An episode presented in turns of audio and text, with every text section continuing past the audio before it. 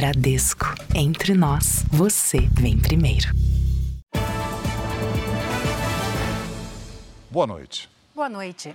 Câmeras de segurança registraram o momento exato da queda do helicóptero em Barueri, na Grande São Paulo.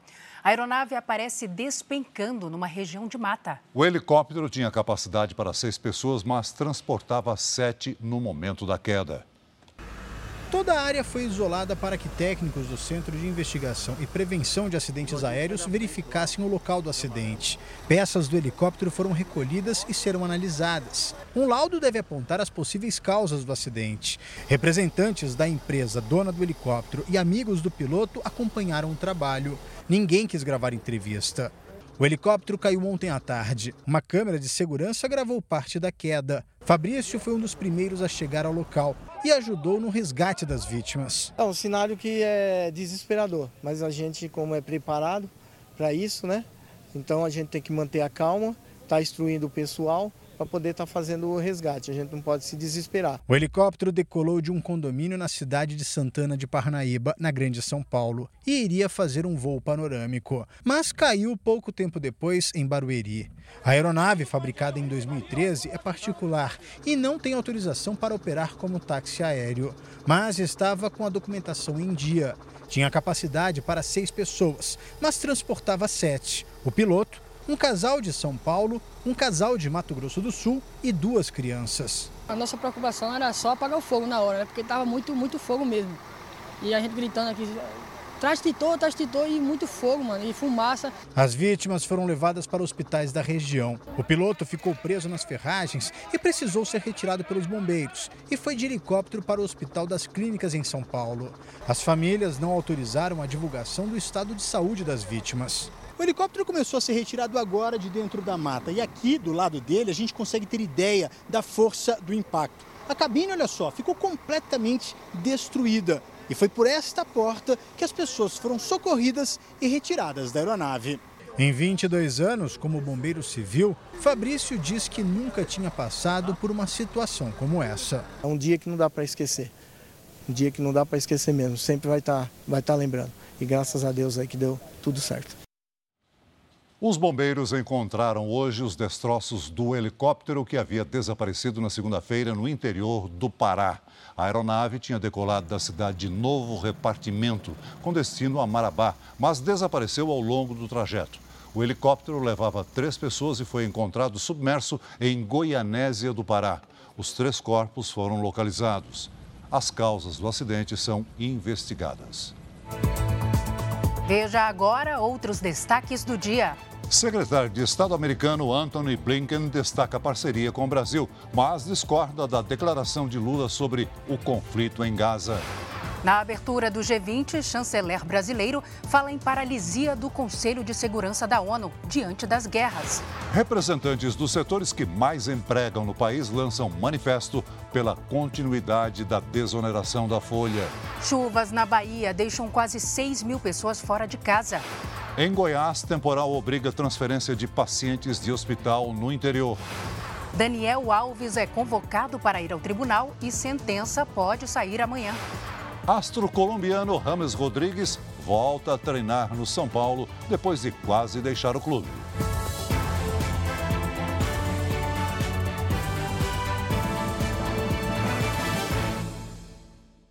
Oferecimento: Bradesco. Crédito com até 90 dias para começar a pagar.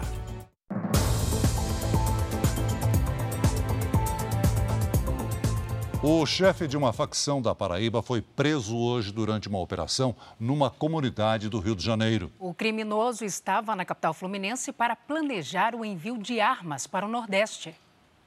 Não houve resistência. Lindenberg Vieira da Silva, de 34 anos, conhecido como Mago Lindo, foi encontrado no complexo do Chapadão, na zona norte da capital fluminense. Ele foi preso durante uma ação conjunta dos policiais do Rio e da Paraíba. Segundo o Serviço de Inteligência da Polícia, o traficante que agia na Paraíba e em Pernambuco estava havia cerca de um ano em comunidades cariocas e tinha a missão de planejar o envio de armas, munição e explosivos para estados do Nordeste. O que temos percebido, né, principalmente a questão de armamento, né, colete balísticos, munições, é bem diferente do que, do que éramos acostumados. De acordo com as investigações, o traficante é um dos responsáveis pela expansão do Comando Vermelho. A maior facção criminosa do Rio de Janeiro tem avançado para o Nordeste, cooptando integrantes de outras organizações criminosas. Lindenberg também é suspeito de promover ataques na Paraíba. Em julho do ano passado, ele teria comandado o ataque contra um ônibus que foi sequestrado e incendiado em João Pessoa. O motorista sofreu queimaduras e morreu no hospital. A intenção do atentado era desestabilizar a segurança pública do Estado e atribuir o crime a uma facção rival. Lindenberg tinha dois mandados de prisão expedidos pela Justiça na Paraíba. O Senado aprovou o fim das chamadas saidinhas temporárias de presos condenados. Se aprovado pela Câmara, o projeto vai fazer com que o benefício seja concedido apenas a presidiários matriculados em cursos educacionais ou profissionalizantes. O projeto foi aprovado no Senado por ampla maioria, 62 votos a favor e dois contra, mas ainda terá que ser votado mais uma vez na Câmara. O texto reduz as saídas temporárias de presos em feriados e datas comemorativas, como o Dia das Mães e o Natal. Atualmente, os presos em regime semiaberto têm direito a até cinco saídas por ano, por um período de até uma semana, desde que não tenham cometido crime hediondo com morte. Agora, quem tiver cometido crime com violência ou grave ameaça também deixa de ter direito ao benefício. Na prática, apenas os detentos com bom comportamento ou que frequentem a escola ou cursos profissionalizantes poderão usufruir das saidinhas. Especialistas em direito penal que são contrários às alterações na lei dizem que os senadores transformaram em regra casos de exceção. O argumento é que uma pesquisa recente mostrou que 95% dos presos beneficiados com a saidinha voltam às suas unidades prisionais. Isto é, de cada 100 detentos, 5 não voltam. E são esses que cometem os crimes. Para este advogado criminalista, é preciso pensar em meios de ressocializar quem sai do sistema prisional. Ainda que haja um condenado que cumpra 30 anos, que é o máximo previsto na Constituição, cedo ou tarde ele vai sair. Então, a melhor forma, do ponto de vista eh, da racionalidade da lei, é que aos poucos, né, no final desse cumprimento de pena, ele possa ir retornando ao convívio social para que não chegue o momento em que, no final da pena, ele seja colocado em liberdade sem ter instrumentos e meios sociais para conviver em sociedade. Ontem, dois dos quatro criminosos que participaram de uma tentativa de assalto a casas numa área nobre de São Paulo eram procurados por descumprimento do benefício. As mulheres grávidas fazem parte do grupo de risco da dengue e precisam redobrar os cuidados para evitar a doença. Os médicos explicam que gestantes compartilham o sistema imunológico com o bebê e, por isso, ambos estão mais propensos a infecções que podem evoluir para quadros graves. Carolina, grávida de sete meses da primeira filha, tem motivos para estar preocupada. Ela mora num condomínio na zona leste de São Paulo com muitos casos de dengue. E eu tenho muito medo também de ter uma dengue, de ter a dengue e ter um sintoma muito mais forte, de não conseguir cuidar do bebê, de passar alguma coisa para a criança. Eu acho que quando a gente está grávida, a gente tem que cuidar não só da gente, mas do bebê também. O Aedes aegypti também transmite o Zika vírus, que pode trazer complicações neurológicas para o feto. Pode causar microcefalia, Nesse momento agora, nós não temos indicativo de é, casos de Zika aumentando em grande quantidade em nenhum lugar né, no Brasil. O risco de complicações em gestantes com dengue é de 3 a 4 vezes maior que em uma mulher não grávida. Isso não só para as mães, mas também para os bebês. Uma situação que se agrava ainda mais, segundo os médicos, no último trimestre da gestação o que aumenta a necessidade de prevenção e de diagnóstico precoce. O coordenador de ginecologia do Hospital Moriá explica que a gestante compartilha o sistema imunológico com o bebê e, por isso, fica mais sujeita a infecções, podendo evoluir para quadros graves. Devido a todas as mudanças circulatórias, ao seu estado gestacional, a mudanças de imunidade e também porque muitas vezes os sintomas, sinais de complicação da dengue se confundem com alguns sintomas da gravidez. Até o momento, a vacina contra a dengue não é indicada para grávidas. E para reduzir ao máximo os riscos em casa e no local de trabalho, Carolina mantém as janelas sempre fechadas, usa repelentes autorizados pela Anvisa e procura usar roupas que cubram todo o corpo. O repelente eu estou usando duas vezes por dia, então de manhã eu tomo banho, passo repelente, não passo creme por cima nem nada, espero secar o repelente, me troco e venho para o trabalho. À noite é a mesma coisa, a gente toma banho, passa o repelente, espera secar. O médico alerta que os repelentes devem ser a base de icaridina porque ela tem uma ação maior contra o Aedes aegypti e uma duração longa também, de 9 a 10 horas, a depender da sua concentração. E se mesmo tudo isso não for suficiente para afastar a dengue, os médicos recomendam que aos primeiros sintomas, como febre alta, dores musculares, é preciso procurar imediatamente um atendimento. Os sinais de alerta que aí podem demonstrar realmente um agravamento do quadro, são falta de ar, dores abdominais persistentes e uma falta de energia muito grande. Seguimos neste assunto porque o governo do Rio de Janeiro decretou hoje epidemia de dengue no estado. Já são quase 50 mil casos confirmados e quatro mortes provocadas pela doença desde o início do ano. O número de infecções por Covid também é alto e os sintomas semelhantes confundem parte da população. Foram sete dias de sintomas. Um deles alertou Poliana para o diagnóstico. Manchas vermelhas no corpo, que dá uma coceirinha ali. Foi onde tive certeza que era dengue.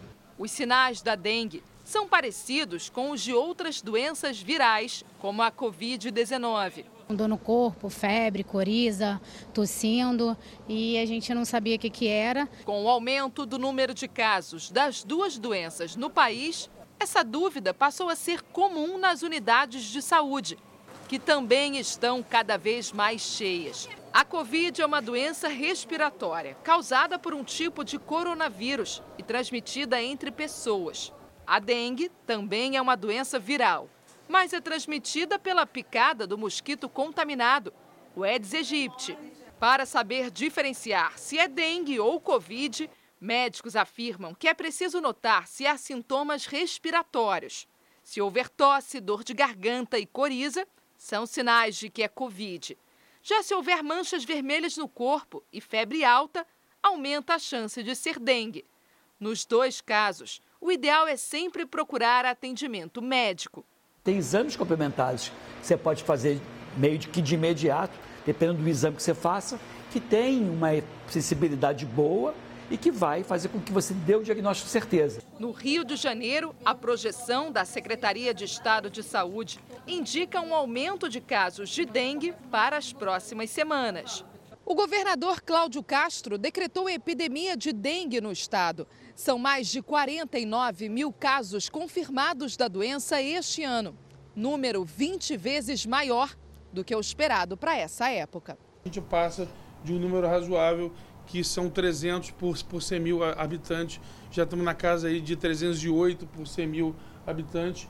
E, isso, e esse é um número razoável para que a gente faça a decretação desse estado de, de, de epidemia.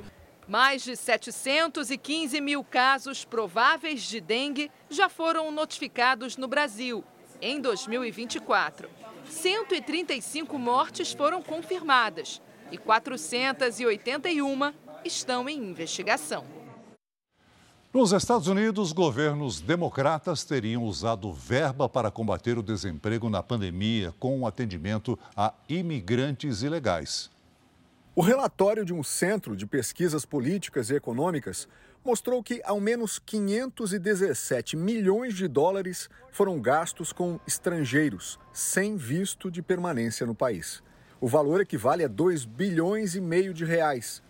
As verbas deveriam ser usadas contra o desemprego em massa e para sustentar a economia das cidades mais prejudicadas pela pandemia.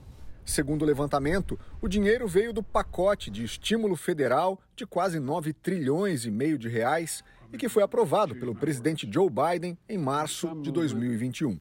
Os pagamentos teriam sido feitos por governos locais nos estados de Washington, Illinois e Nova Jersey, e também em grandes cidades como Boston, Chicago, Denver e a capital, Washington. Essas regiões receberam grande parte dos imigrantes que foram detidos nas fronteiras com o México. Os estrangeiros foram levados pelo governo do Texas como forma de protesto contra as políticas migratórias de Joe Biden. Mais de 6 milhões de pessoas foram presas ao entrarem sem documentos nos Estados Unidos na gestão do democrata.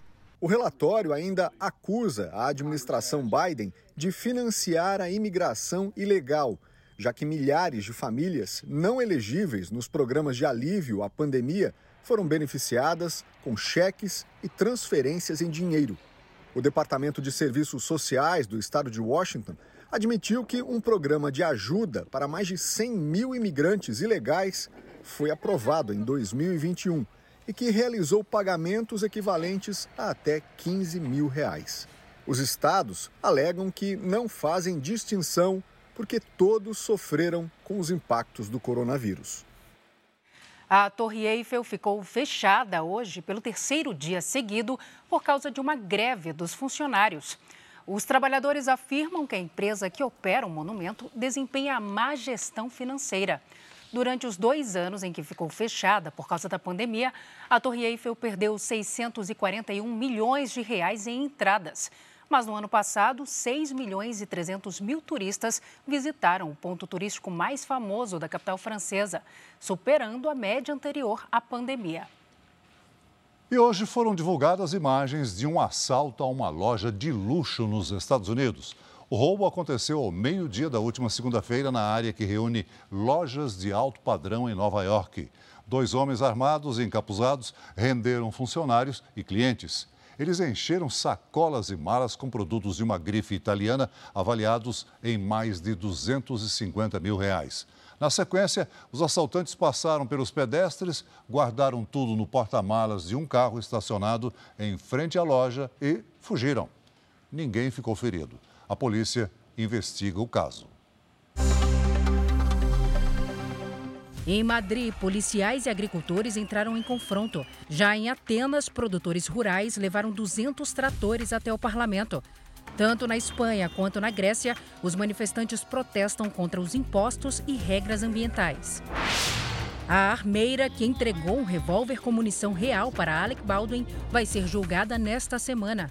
O ator matou a diretora de fotografia durante as gravações do filme Rust. Baldwin e Hannah Gutierrez são acusados de homicídio sem intenção.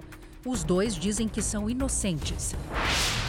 A Boeing demitiu o chefe da linha 737 MAX na fábrica dos Estados Unidos. A empresa tenta recuperar prestígio após uma série de acidentes com esse modelo de aeronave.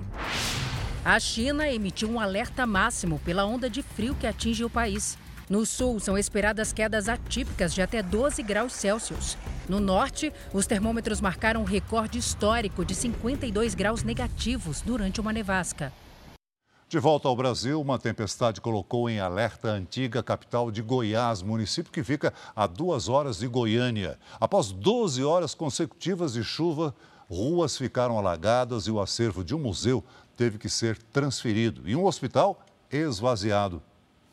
Ainda durante a madrugada, bombeiros e profissionais do SAMU transferiram 17 pacientes para cidades vizinhas. Entre eles, dois bebês recém-nascidos e nove pessoas que estavam na UTI. Vai, vai, muito bem. O Hospital São Pedro de Alcântara é o maior da região e está localizado às margens do Rio Vermelho, que corta o centro histórico da cidade de Goiás, a antiga capital do estado. Com a chuva intensa, o rio transbordou. Segundo o Serviço de Meteorologia do Estado, em 24 horas choveu tudo o que era esperado para um período de 15 dias. Com isso, o nível do Rio Vermelho chegou a mais de 3 metros, quando normalmente não passa de 1 metro durante o verão. A previsão é de mais chuva para as próximas horas. Por isso, servidores da Prefeitura e do Instituto do Patrimônio Histórico transferiram para outro local o acervo do museu que funciona na antiga casa da escritora Cora Coralina. O trabalho é para evitar que se repita o que aconteceu em 2001, quando uma tempestade fez o rio transbordar e destruiu monumentos históricos e casarões da cidade, que é considerada patrimônio da humanidade pela Unesco. Na Bahia, seis pessoas morreram em decorrência dos últimos temporais dos últimos dias. Já são mais de 5.600 desabrigados ou desalojados no estado. Em Simões Filho, na região metropolitana de Salvador, as ruas ficaram alagadas. A água invadiu as casas. Dona Ildete perdeu o material que usaria na reforma do imóvel. Acabou com tudo, cimento, acabou com tudo que a gente aqui. Os carros ficaram submersos na enchente. Um deles foi arrastado pela correnteza com uma família dentro. Oh, meu Deus do céu, é rio, gente! Oh, Jesus! Apesar do desespero, todos foram resgatados. Na capital baiana, o temporal provocou mais estragos. Em duas horas, choveu 92 milímetros, quase o volume previsto para todo o mês de fevereiro. Árvores caíram e as casas ficaram inundadas. As coisas que eu tenho hoje foi com muita luta, muita garra mesmo. E para ver tudo perdendo assim de uma hora para outra é complicado. Mais de 5 mil pessoas estão desalojadas por causa dos temporais que atingem 49 municípios da Bahia.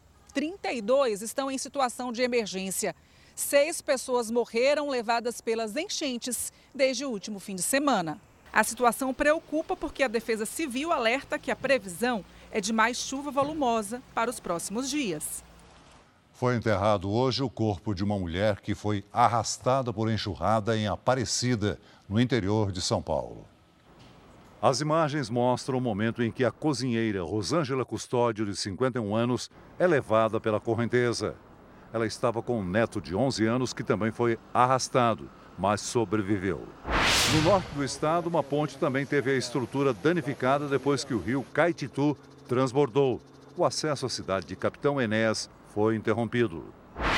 Em Vitória, a marquise de um prédio desabou durante a madrugada. Chovia forte no momento. Um trecho da rua foi isolado. Ainda não se sabe o que provocou o acidente.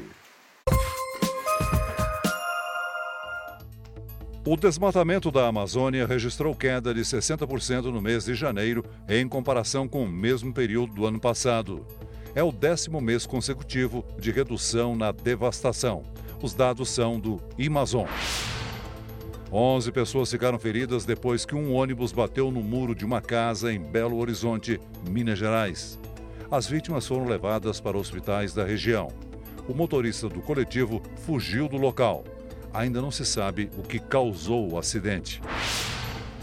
A Polícia Federal cumpriu sete mandados de prisão numa operação contra o tráfico de drogas em três estados e no Distrito Federal. Uma família de Feira de Santana, na Bahia, está entre os alvos da operação. Segundo as investigações, o grupo vendia drogas e comprava imóveis de luxo. Uma onça parda foi flagrada circulando numa propriedade rural de Maricá, no Rio de Janeiro. O registro faz parte de um projeto do município para o monitoramento da fauna silvestre. A espécie, que era considerada extinta na região há 100 anos, foi vista pela terceira vez desde 2021. Morreu hoje, aos 84 anos, um dos economistas mais respeitados do país. Afonso Celso Pastore foi presidente do Banco Central na década de 80 e teve uma bem-sucedida carreira como professor e consultor de economia. Parentes, amigos e admiradores prestaram homenagem a Afonso Celso Pastore no cemitério Morumbi, Zona Sul de São Paulo. O economista estava internado com problemas vasculares. O Pastore tinha várias características que eu, que eu acho que o diferenciavam é, do economista comum. Em primeiro lugar, o rigor. Não é? na pesquisa acadêmica, o rigor na análise, o compromisso com a verdade. Afonso Celso Pastore conquistou o respeito e admiração tanto de colegas da vida acadêmica quanto de políticos. Considerado um dos maiores economistas do Brasil, foi presidente do Banco Central entre 1983 e 1985 e publicou dezenas de livros e artigos. Em nota, a atual diretoria do Banco Central lamentou a morte. Pastore foi professor e diretor da Faculdade de Economia e Administração da Universidade de São Paulo. Na vida pública, também foi secretário de Fazenda de São Paulo. Pastore foi extraordinário, nos deixa um exemplo de dedicação ao Brasil, de rigor e de vontade que o país prospere através do bom debate de ideias.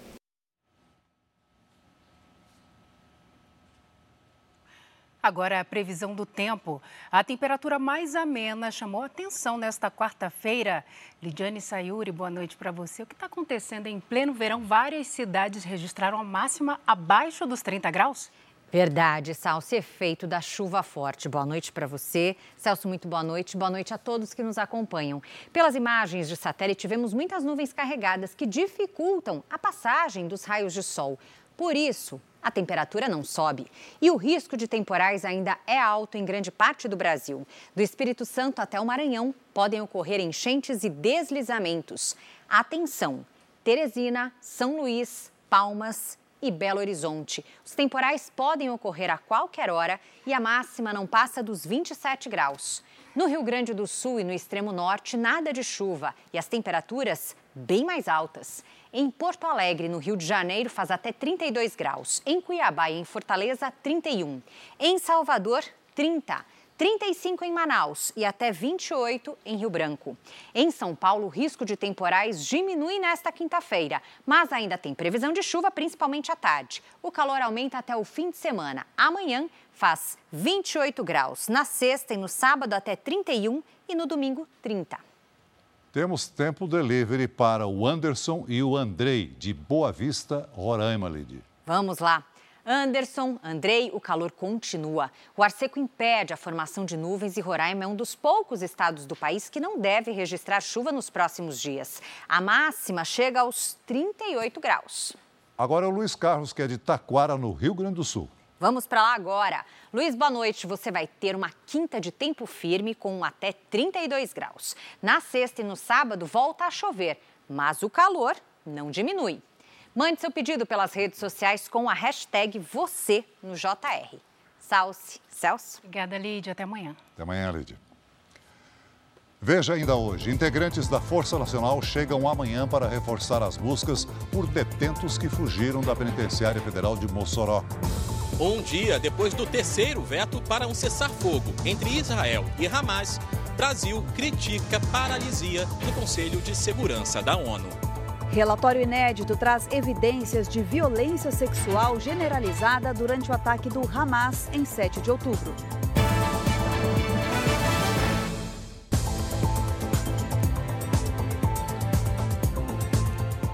Documento não oficial que circula nos grupos de condomínios de São Paulo alerta para um novo tipo de invasão aos prédios. O criminoso aproveita a chegada de um morador para entrar junto com ele assim que o portão é aberto. Câmeras, cercas elétricas e reconhecimento facial tentam inibir a ação dos criminosos. Mas tudo isso de nada adianta quando o próprio morador é usado para burlar o sistema de segurança. Esses criminosos não costumam agir com violência. Se aproveitam de um momento de desatenção dos funcionários para entrar nos condomínios acompanhados de um morador que não percebe o perigo. Já dentro do prédio, circulam em locais sem muita movimentação, tentando fugir principalmente das câmeras. Batem de porta em porta e arrombam os apartamentos que estiverem vazios. Ele entra junto e não é barrado em nenhum momento porque tanto um contra o outro pensa que ou é morador ou é amigo que está, que está entrando junto no prédio. Roberta é síndica de 10 condomínios em São Paulo. Recebeu um comunicado supostamente enviado pelo Conselho Comunitário de Segurança do bairro. O documento alerta sobre invasões a prédios para a realização de assaltos e furtos. Eu preparei um comunicado sobre segurança né, pedindo a colaboração dos moradores, informando que esse tipo de, de situação acontece realmente. Né? E, e como sempre eu faço, é, também alertei os funcionários. A Secretaria de Segurança Pública, que coordena as entidades, desmente que o documento tenha sido feito por algum dos conselhos. Para inibir esse tipo de crime, o especialista em segurança sugere que o morador questione a pessoa desconhecida que tenta entrar junto com ele. Você é de qual apartamento mesmo? Para onde você vai e tal? A pessoa ou gaguejou alguma coisa, então, então aguarda um minutinho, entra, tá certo? Depois que ela está lá dentro, o porteiro ou o sistema que for de controle de acesso faz a identificação e a triagem desse estranho. Os funcionários do condomínio também devem ser orientados a permitir a entrada de uma pessoa por vez. O reforço de 100 integrantes da Força Nacional chega amanhã ao Rio Grande do Norte para trabalhar nas buscas pelos dois detentos que fugiram da Penitenciária Federal de Mossoró. Hoje, após uma semana da fuga, começaram a ser feitas melhorias nas celas, como a instalação de barras de ferro nas luminárias. Foi após retirar a luminária de uma cela e passar por um buraco na parede que os presos conseguiram fugir. Hoje, os moradores registraram o momento em que os agentes da Polícia Federal chegaram à comunidade em uma área rural de Baraúna. Mais de 20 viaturas percorreram ruas e estradas de terra. No ar, o helicóptero dava apoio aos policiais em solo. Neste momento, a polícia realiza um grande cerco na comunidade Campo Verde, aqui em Baraúna. Nós estamos a 35 quilômetros do centro de Mossoró, bem próximo da divisa com o estado do Ceará, onde as buscas estão concentradas. A região é dominada pela maior facção do estado e a possibilidade dos foragidos terem recebido o apoio de criminosos não está descartada. Cartazes com as fotos de Rogério da Silva Mendonça e Davidson Cabral Nascimento foram espalhados pela cidade. Em Mossoró, a sede da Universidade Federal Rural do Semiárido está pronta para receber os 100 integrantes da Força Nacional que vão chegar amanhã. O espaço, com mais de 4 mil metros quadrados, servirá de base para as equipes. O Ministério da Justiça e Segurança Pública também confirmou o envio da Força Penal Nacional que é composta por profissionais penais dos estados e deve permanecer no presídio de segurança máxima de Mossoró por dois meses. Os agentes vão chegar na sexta-feira e atuarão no reforço da segurança externa da unidade. Agentes do presídio também vão passar por treinamento. O jogador Daniel Alves foi convocado a comparecer amanhã ao Tribunal de Barcelona, na Espanha. A expectativa é que a sentença do lateral seja anunciada. Todos os envolvidos no processo também foram convocados para a audiência. Daniel Alves é acusado de estupro e pode pegar até 12 anos de prisão. Quando prestou depoimento, o brasileiro admitiu que houve relação sexual, mas negou que tenha sido sem consentimento. Independentemente de qual seja o veredito, as partes vão poder entrar com recurso. Veja a seguir: na Venezuela, desabamento em uma mina ilegal mata pelo menos 25 pessoas. Empresários protestam e governo deve tirar a reoneração da folha de pagamento de medida provisória que prevê aumento de impostos. Após pedir desculpas e ser reintegrado, colombiano Rames Rodrigues volta a treinar com o time no São Paulo.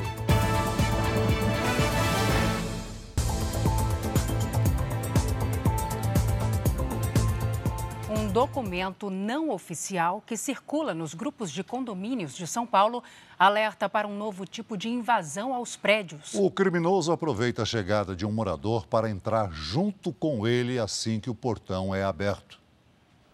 Câmeras, cercas elétricas e reconhecimento facial tentam inibir a ação dos criminosos.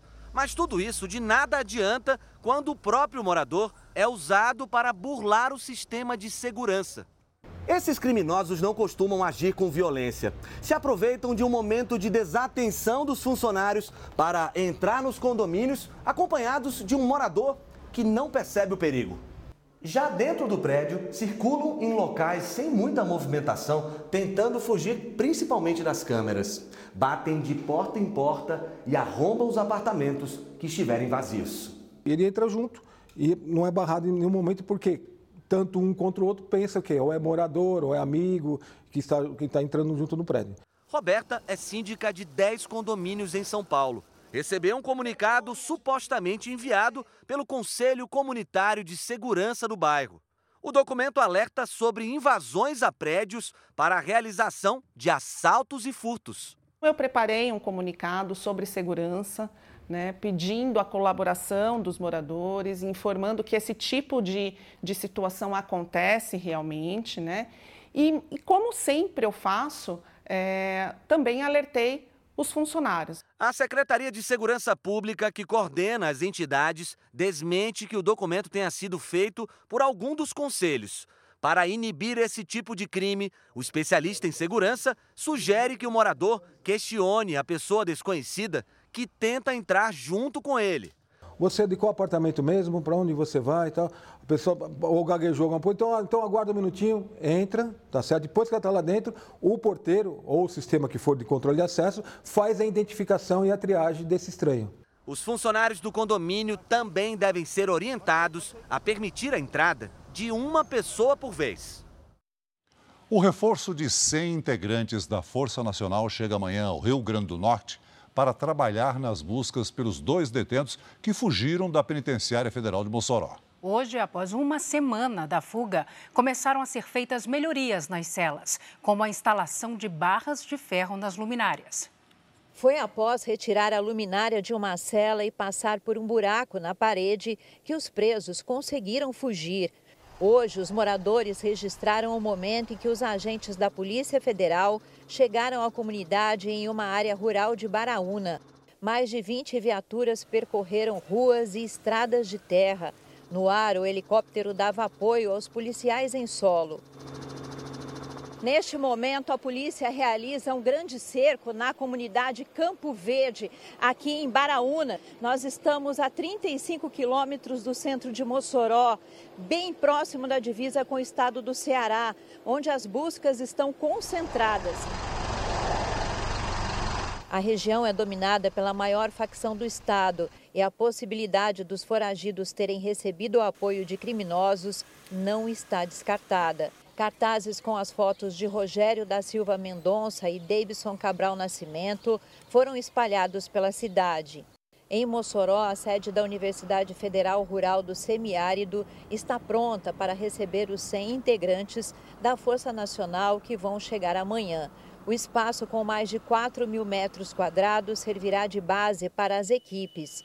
O Ministério da Justiça e Segurança Pública também confirmou o envio da Força Penal Nacional que é composta por profissionais penais dos estados e deve permanecer no presídio de segurança máxima de Mossoró por dois meses. Os agentes vão chegar na sexta-feira e atuarão no reforço da segurança externa da unidade. Agentes do presídio também vão passar por treinamento. O jogador Daniel Alves foi convocado a comparecer amanhã ao Tribunal de Barcelona, na Espanha. A expectativa é que a sentença do lateral seja anunciada. Todos os envolvidos no processo também foram convocados para a audiência. Daniel Alves é acusado de estupro e pode pegar até 12 anos de prisão. Quando prestou depoimento, o brasileiro admitiu que houve relação sexual, mas negou que tenha sido sem consentimento. Independentemente de qual seja o veredito, as partes vão poder entrar com recurso. Veja a seguir: na Venezuela, desabamento em uma mina ilegal mata pelo menos 25 pessoas. Empresários protestam e governo deve tirar a reoneração da folha de pagamento de medida provisória que prevê aumento de impostos.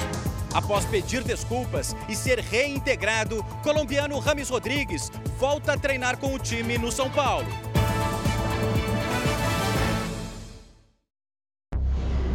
Daqui a pouco, não perca. Os sírios nos atacarão a qualquer momento.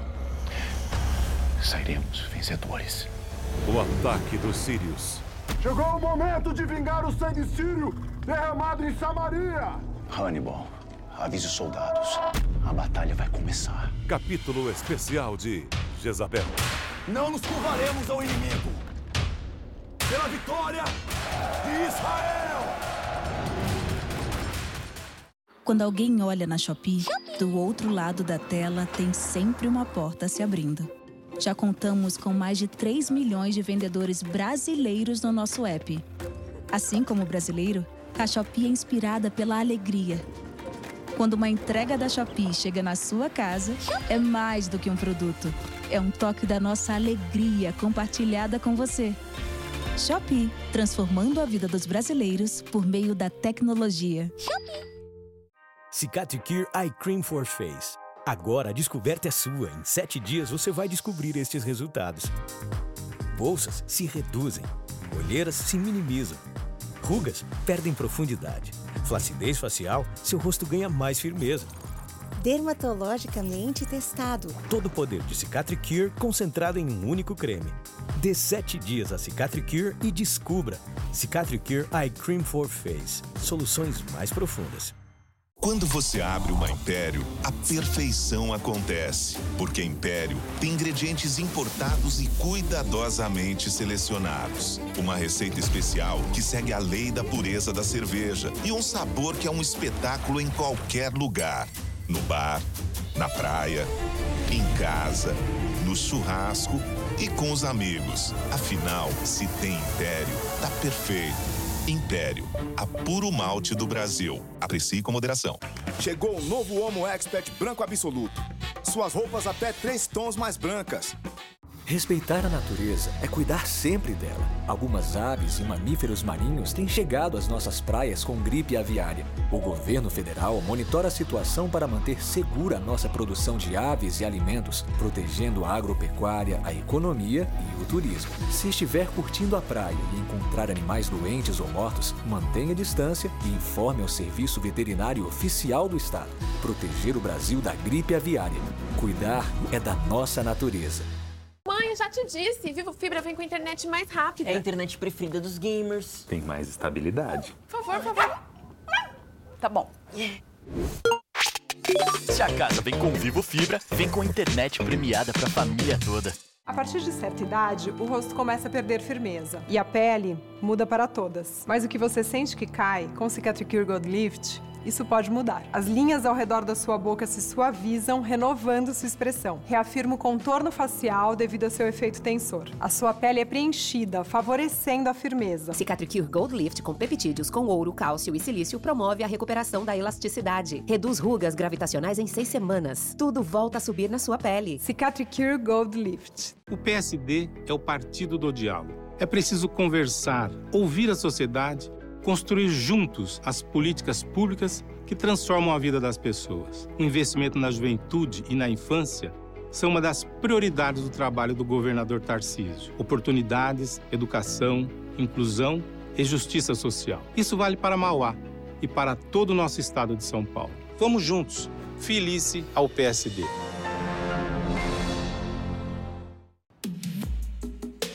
Ah, mortadela, Hugo Perdigão.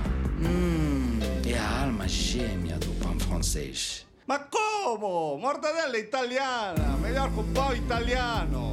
Uh, perdão, cavalheiros, por obsequio, vocês estão a falar da excelentíssima mortadela mais vendida e preferida do Brasil? Ah, que pão quadrado.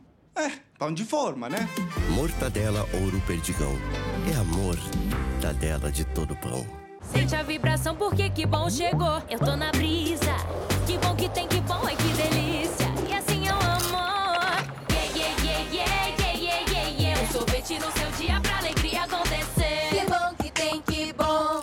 Tio Nath, o engrossador, seu shampoo que é anti-queda de cabelo e potencializador de volume. Sua fórmula com geleia real e extrato de urtiga aumenta a espessura da fibra capilar, dando mais volume, força e movimento. Engrossa seu cabelo como se ele tivesse até 33 mil fios a mais. Os dois benefícios que você estava procurando: seu cabelo com menos queda e com mais volume. Tio Nath, o anti-queda engrossador. Anti-queda por natureza. Tio Nath, o rei da geleia real. O Hyundai HB20 é outra categoria de tecnologia, inovação e as melhores condições. Garanta o seu com bônus de até R$ 7.500. HB20 é outra categoria de carro. Calor, né? Te ajuda em algo, amigo? Me vê um refri, por favor. Hum, tem certeza? Se você não se hidratar direito, vai acabar sentindo cansado, debilitado e com vários outros problemas. Melhor tomar um Sorox. Tem oito íons essenciais com os quais recupera sais e minerais, te hidrata adequadamente. Além disso, ele é zero açúcar, com baixa caloria e o sabor é delicioso. Sorox, hidratação e saúde que se sente. Experimente o novo refrescante sabor abacaxi com hortelã. Sorox. O PSD é o partido do diálogo, afinal, é conversando que a gente se entende. É assim que vamos construir soluções reais para os problemas das pessoas. Apoiar o idoso, a inclusão das pessoas com deficiência e trabalhar para quem mais precisa. Fazer o justo com coragem e independência. Tudo isso na parceria com o governador Tarcísio. Venha conosco, aqui é a política do bem. Felice ao PSD.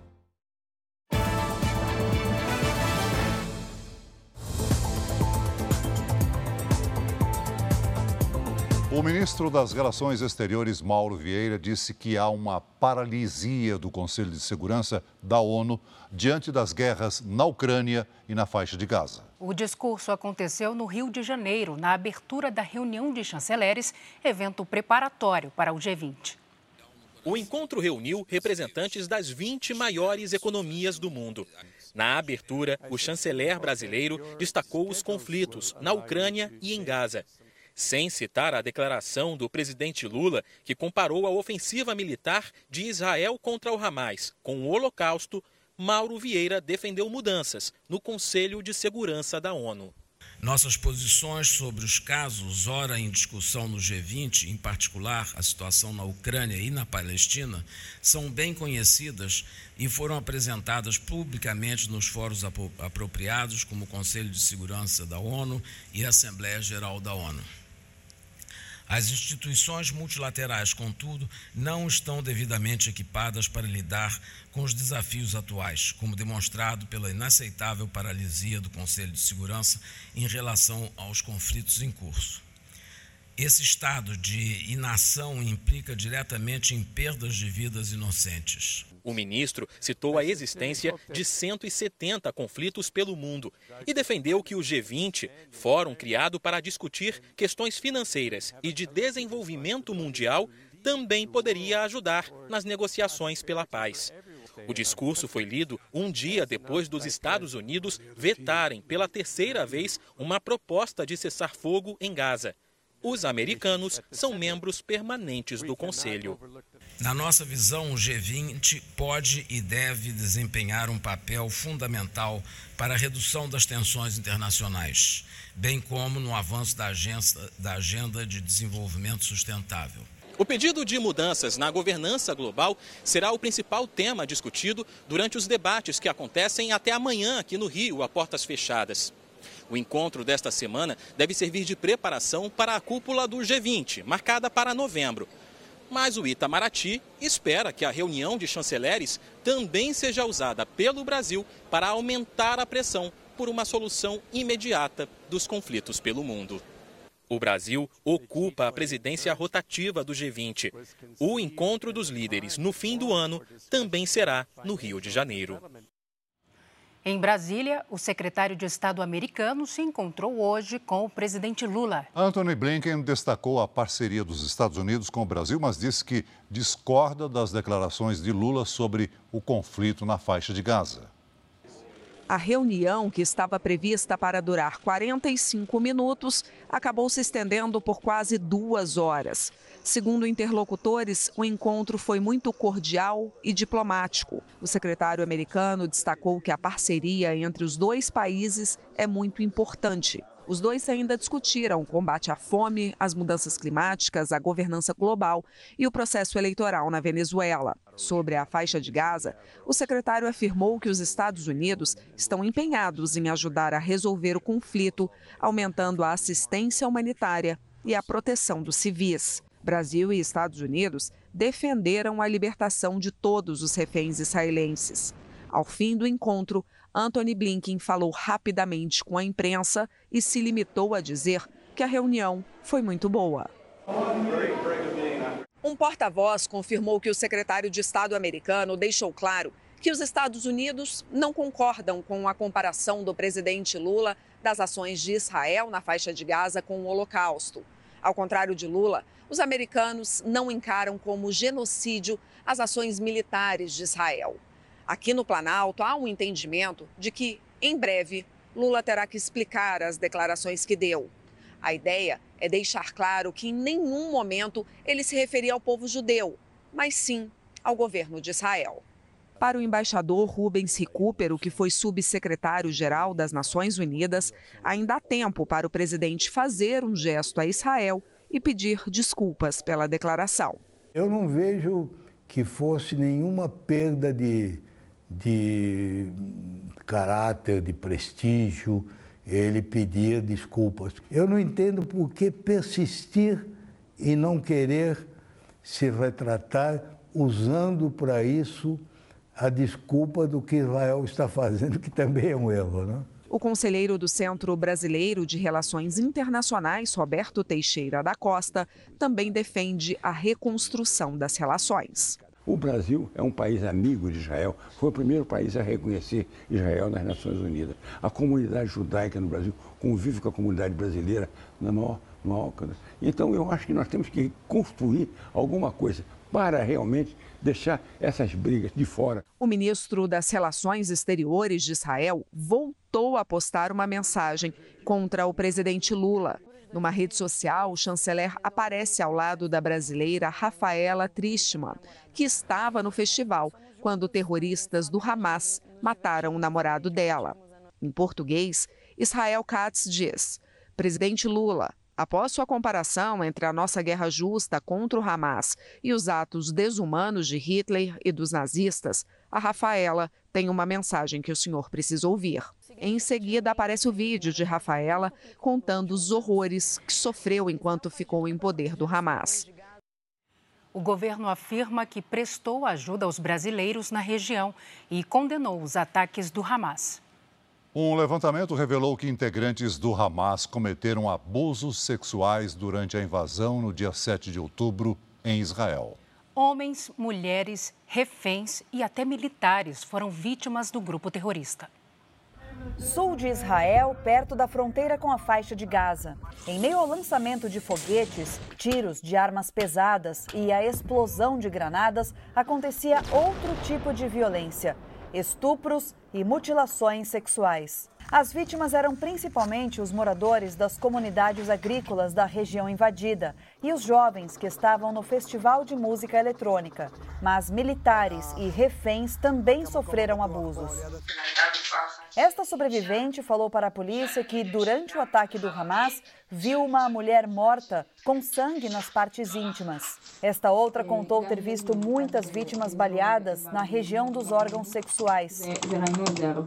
Um relatório inédito divulgado hoje aqui em Israel traz evidências de violência sexual generalizada no dia 7 de outubro. Segundo os pesquisadores, os terroristas tinham uma estratégia clara de estupros sistemáticos e direcionados, principalmente contra mulheres. O levantamento já foi encaminhado para a Organização das Nações Unidas e será analisado. Orit Suliziano é a diretora executiva da organização que reuniu os depoimentos dos sobreviventes e os detalhes da investigação da polícia israelense. Nós entendemos que foi um comportamento intencional. Foram abusos sádicos, brutais, não só contra mulheres, mas também contra homens e crianças, afirmou Orit children and men.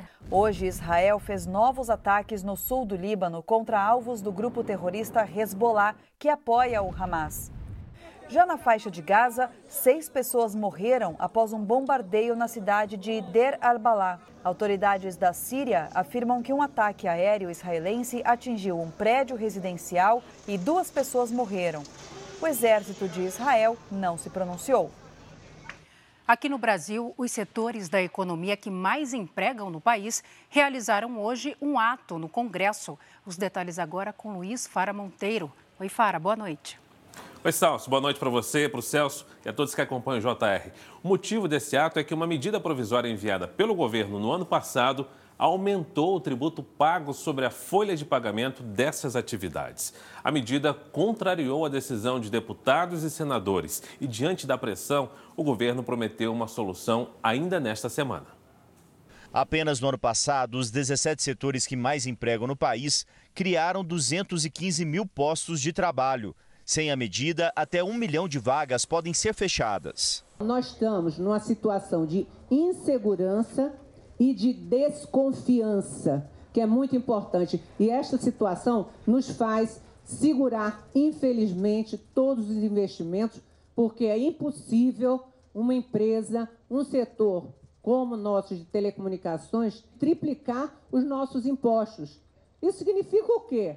Demissão em massa, não tem jeito. Não podemos aceitar esse aumento de imprevisibilidade e aumento de custos nessa é, etapa do mundo com tantos desafios que nós temos a vencer. E o maior desafio é gerar qualidade de vida para a sociedade brasileira com empregos dignos e decentes. A insegurança ronda os maiores empregadores do país desde o final do ano passado. quando o governo enviou uma medida provisória ao Congresso Nacional. O texto contraria a decisão de deputados e senadores que aprovaram a continuidade da desoneração da folha de pagamento dessas atividades até 2027. Nesta quarta-feira, representantes desses setores entregaram um manifesto aos parlamentares. O texto afirma que é um desrespeito ao que foi votado por três oportunidades no Congresso e que a medida provisória que reonera os setores é antidemocrática, autoritária e inconstitucional. Ao mesmo tempo em que os setores protestavam no Congresso, o ministro da Fazenda, Fernando Haddad, debatia o tema com o presidente Lula. Na sequência, Haddad se reuniu com o presidente do Senado, Rodrigo Pacheco, e líderes do governo. Diante da pressão, uma nova proposta deve ser anunciada. Eu acredito ainda essa semana o governo oficialmente, através do ministro Padilha e do ministro Haddad, anunciará qual vai ser o encaminhamento. Mas estamos muito próximos. O tema da desoneração especificamente, que eu tenho certeza que é uma solução que atende o que o governo reclama, mas atende também o que o Congresso está reclamando. De acordo com fontes, o governo vai retirar da medida provisória o trecho que aumenta os impostos sobre a contratação de trabalhadores. E o tema vai ser tratado em um projeto de lei que será enviado aqui ao Congresso com pedido de regime de urgência. A equipe econômica pretende aumentar os impostos da folha de pagamento no ano que vem, mas vai esbarrar em um forte apoio parlamentar à medida que estimula a manutenção e a contratação de trabalhadores. Quanto mais o texto se aproximar da lei aprovada, mais fácil será ao governo angariar votos para aprovar o seu PL. Quanto mais o texto do governo se distanciar do PL, do, da lei e se aproximar da medida provisória, eu entendo que mais desafios haverá para que o governo tem esse voto. Nós trabalhamos na prorrogação da desoneração, nós colocamos a bancada ruralista, a frente parlamentar inteira nisso e nós continuamos exatamente com a mesma posição. Não aceitaremos qualquer tipo de acordo que vá onerar minimamente o setor produtivo e a geração de empregos no país. Os parlamentares também protestam contra a demora do governo em dar uma solução ao problema.